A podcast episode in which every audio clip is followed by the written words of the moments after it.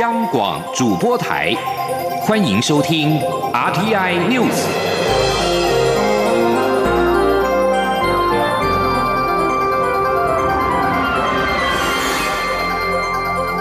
听众朋友您好，欢迎收听这一节央广主播台提供给您的 RTI News，我是张顺祥。蔡英文总统今天上午接见来访的美国卫生部长阿扎尔。蔡总统表示，阿扎尔的来访让台美防疫合作迈出重要的一步。他希望阿扎尔一行能够实地了解台湾如何处理疫情，台美双方也能够当面交换意见，研拟未来合作方向。总统并且重申，WHA 排除台湾已经违背一位普世人权的原则，政治的因素不该凌驾在健康人权之上。记者欧阳梦平报道。蔡英文总统在总统府接见美国卫生部长阿扎尔及访问团，美国在台协会主席莫健、处长厉英杰均陪同。总统进场后，与阿扎尔一行拱手致意，所有人员也都全程戴着口罩。蔡总统在致辞时，首先欢迎阿扎尔率团访问台湾。他表示，这段时间以来，台美携手面对疫情的挑战，阿扎尔的来访展现台美防疫合作往前迈出重要的一步。总统指出，自从台美在今年三月共同发表防疫伙伴关系联合声明后，双方在防疫物资交流以及疫苗药品研发生产方面持续加强合作。当台湾民众从新闻上看到美国白宫官员戴着印有 “Made in Taiwan” 的口罩时，都很高兴看到台湾制造的口罩能够在伙伴国家发生效益。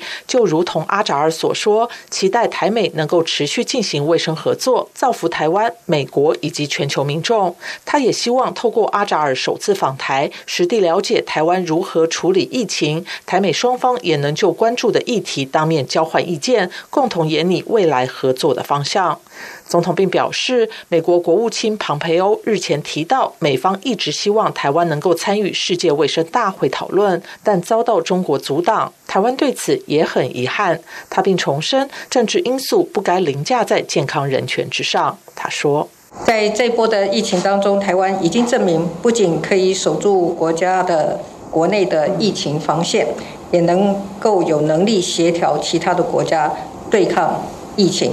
我要再次强调，政治因素不应该凌驾在健康人权之上。WHA 排除了台湾的参与，是违背一位普世人权的原则。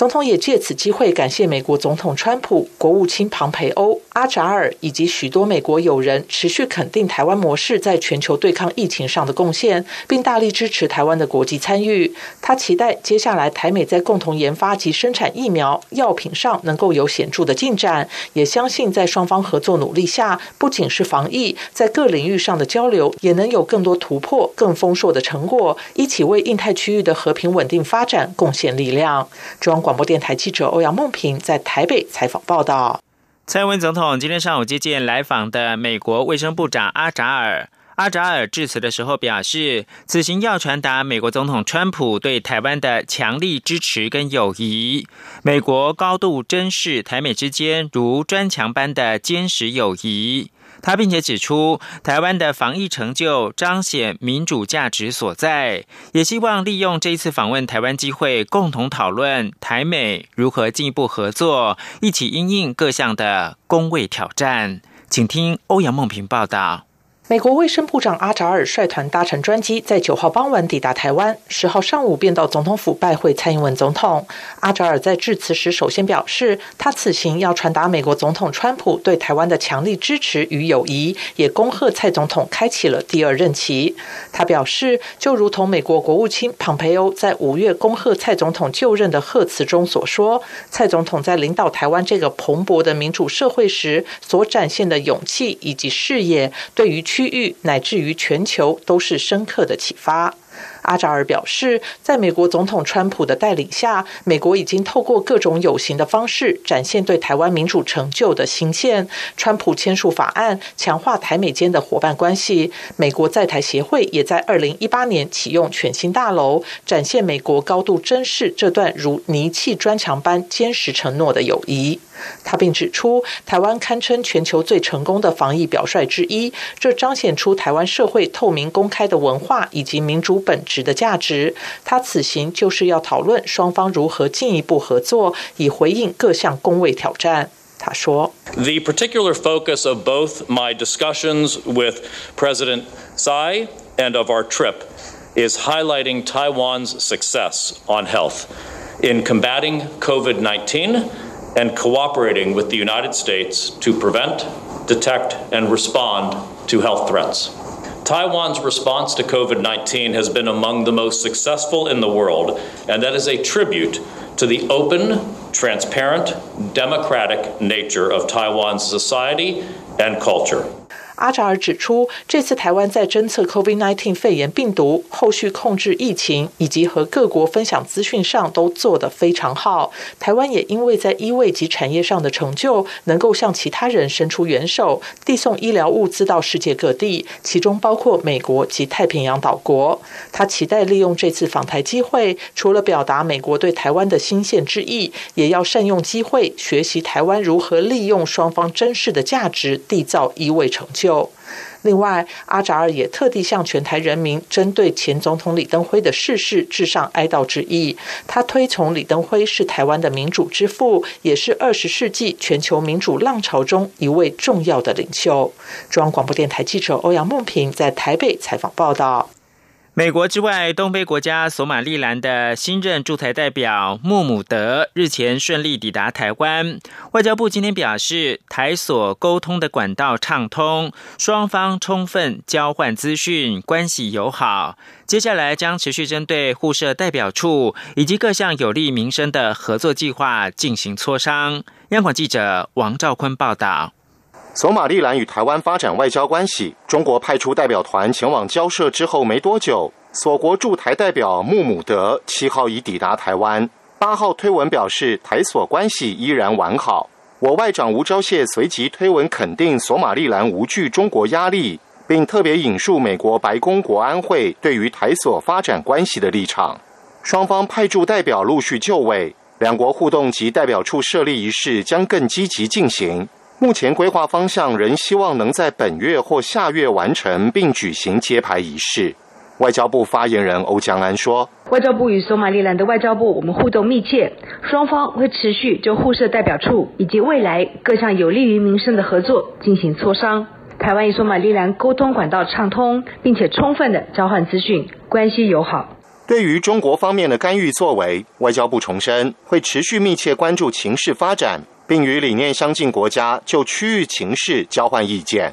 台湾与索马利兰在七月一号宣布以台湾代表处及索马利兰代表处名称互设官方代表机构，未来会秉持互惠互利精神，在渔业、农业、资通讯等领域进行合作。中央广播电台记者王兆坤台北采访报道。针对 COVID-19 二零一九冠状病毒疾病疫苗的研发工作，国家卫生研究院从今年的七月开始，将资源锁定在 DNA 疫苗平台。经过动物试验的验证之后，国卫院今天表示，相关的疫苗不但能够降低动物体内的病毒量，还能够抑制病毒的复制，显示台湾 DNA 疫苗研发有重大进展。央广记者肖兆平的采访报道。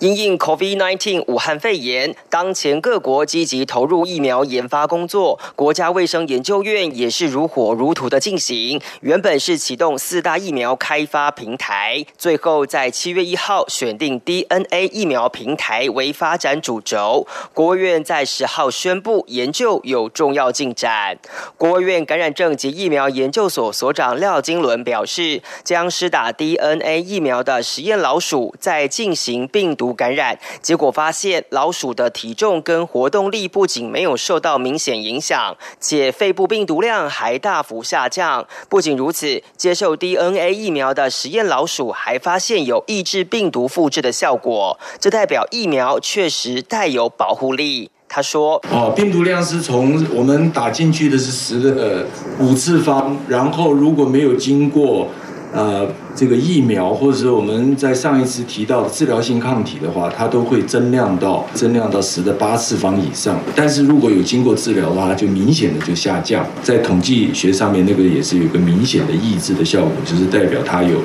这个积极的这个介入跟保护。廖金伦也说，虽然世界各地出现几起病毒变异情况，但 DNA 疫苗作用机转是锁定病毒进入细胞的通道。目前研究显示，这区段的变异情况并不大。他说，它的变异的最主要的好发的区域都在 S one，就是在锁那个钥匙的部位。那 S two 有关于隧道的产生的部位是非常非常保守、不易变化的。那这个就是在当时我们发现，在 SARS 的时候，它是长这个样子；在现在叫做 SARS two，叫做 SARS-CoV-2 的时候，也是长这个样子。那我们估计将来的 SARS three 或者 SARS-N。大概在这个 S two 的地方都不会变化。国务院表示，他们预计今年第四季要展开第一期临床试验，如果顺利，渴望在明年第三、第四季进入第三期临床试验，渴望在二零二一年底量产上市。中央广播电台记者肖兆平采访报道。新闻焦点关注到香港媒体大亨，同时也是香港最著名的支持民主人士之一黎智英，今天遭到当局依照北京的新国家安全法逮捕。早上十点左右，大批的警员抵达位在九龙将军澳的苹果日报大楼，其后入内搜查，员工暂停工作，配合警方搜查。另外，警方证实，今天早上拘捕了七个人，他们涉嫌触犯了勾结外国或者是境外势力、危害国家安全以及串谋诈欺等罪。警方公布被捕的七个人全为男性，年龄在三十九到七十二岁之间，不排除有更多人被捕。综合苹果日报内部人士以及媒体的消息，警方今天早上拘捕了一传媒创办人黎智英以及其子黎建恩、黎耀恩，一传媒的行政总裁张建宏、营运总裁兼财务总裁周达全以及黄伟强跟吴达光。此外，香港版本的国安法实施之后，香港延续取消十二名泛民主派立法会参选人的资格。之后又以防疫为理由延后立法会的选举一年，引发了外界关切。对此，五眼联盟国家包括了澳洲、纽西兰、加拿大、英国等外长跟美国的国务卿等人共同的签署联合声明，呼吁香港政府尽快的举行选举，不要破坏香港长期以来能够稳定跟繁荣的民主根基。最后提供给您是白宫的国家安全顾问欧布莱恩九号受访的时候表示，跟中国政府有关的骇客在二零二零年美国总统大选之前一直锁定美国的选举基础设施，这代表中国涉嫌干预选举的行动更为活跃。欧布莱恩是在接受美国哥伦比亚广播公司 CBS 政论节目面对全国访问时说。他们希望总统川普输掉大选。路透社的报道则是表示，美国政府声称中国针对美国企业、政治人物或者是政府机构发动骇客攻击，但中国当局始终是否认这些指控。欧布莱恩这一番的言论看起来比美国国家情报总监办公室在七号发布的声明语气更重。国家情报总监办公室的声明表示，中国一直在扩大自身的影响力，而且俄国早已在设法削弱美国民主党总统参选人拜登的选情，但是没有明确的指控北京当局试图对美国选举的相关系统进行骇客攻击。以上新闻由张顺祥编辑播报。大家好，我是中央流行疫情指挥中心指挥官陈时中。国内武汉肺炎疫情已经稳定控制，但国际疫情仍然严峻。提醒至国外入境的朋友们，请于机上全程佩戴口罩。入境后，请谨守台湾的入境检疫规定。如果感到身体不适，请主动告知检疫人员，并配合防疫措施。请配合居家检疫。如出现疑似症状，请联系各县市卫生局，切勿自行就医。有政府，请安心。资讯由机关署提供。Música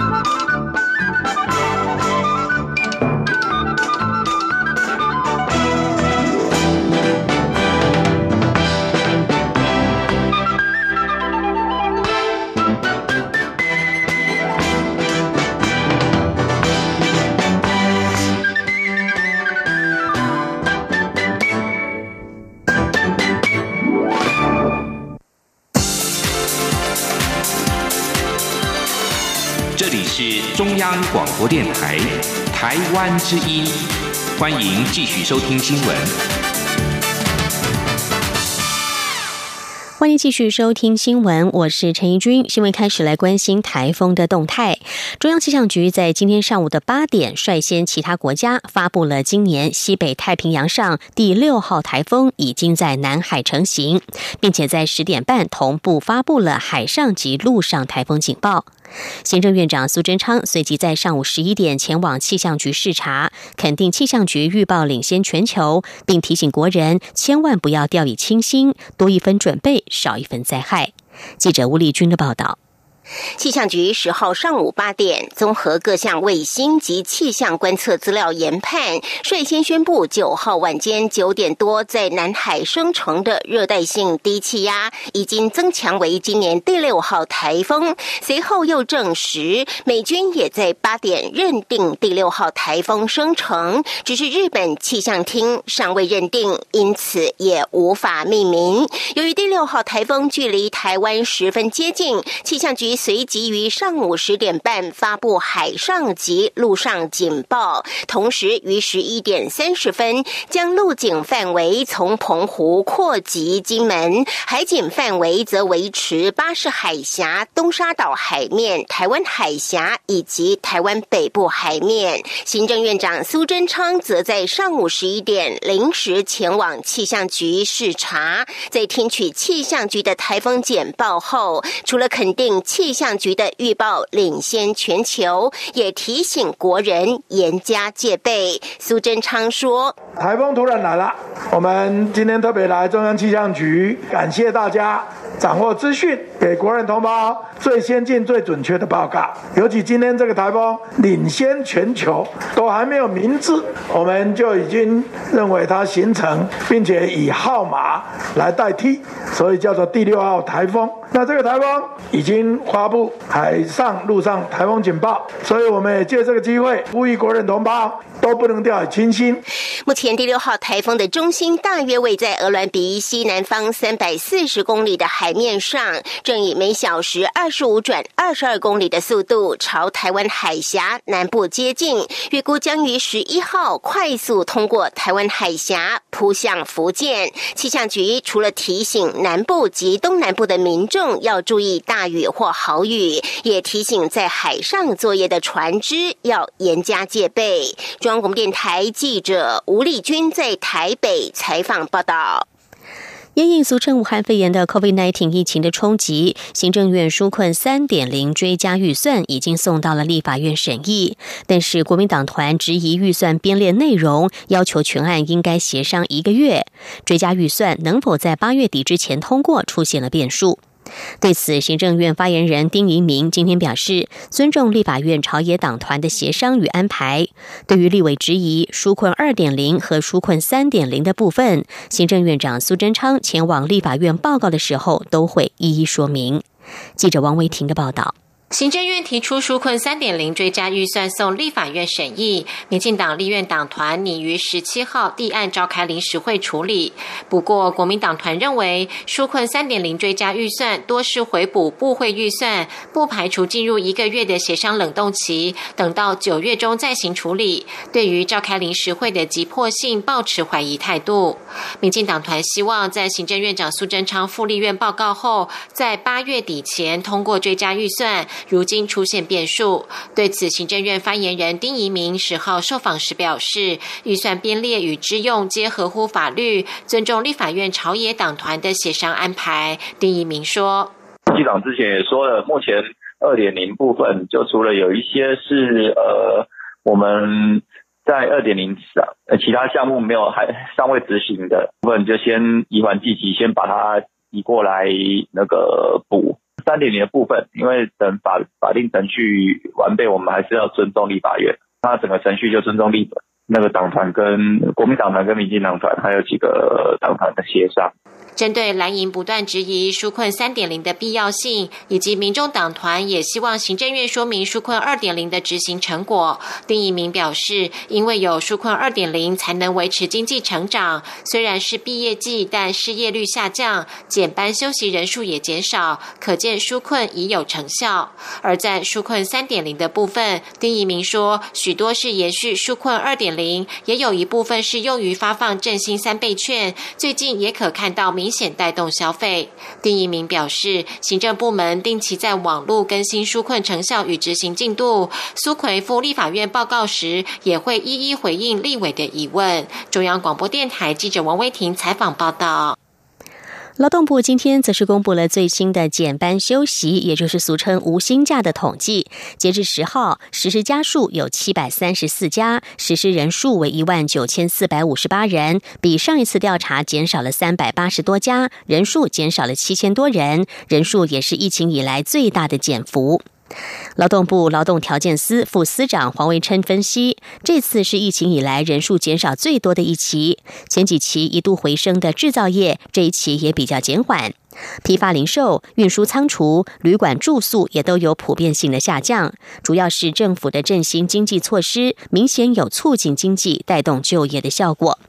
在制造业的部分，尽管国外疫情仍然严峻，但是也开始陆续的恢复动能。四大产业当中，金属机电就减少了快两千人，民生工业也减少一千两百多人，但化学工业人数则变动不大。日前，多名立委涉收贿案遭到羁押，朝野立委都提出要修正游说法，补足法律的漏洞。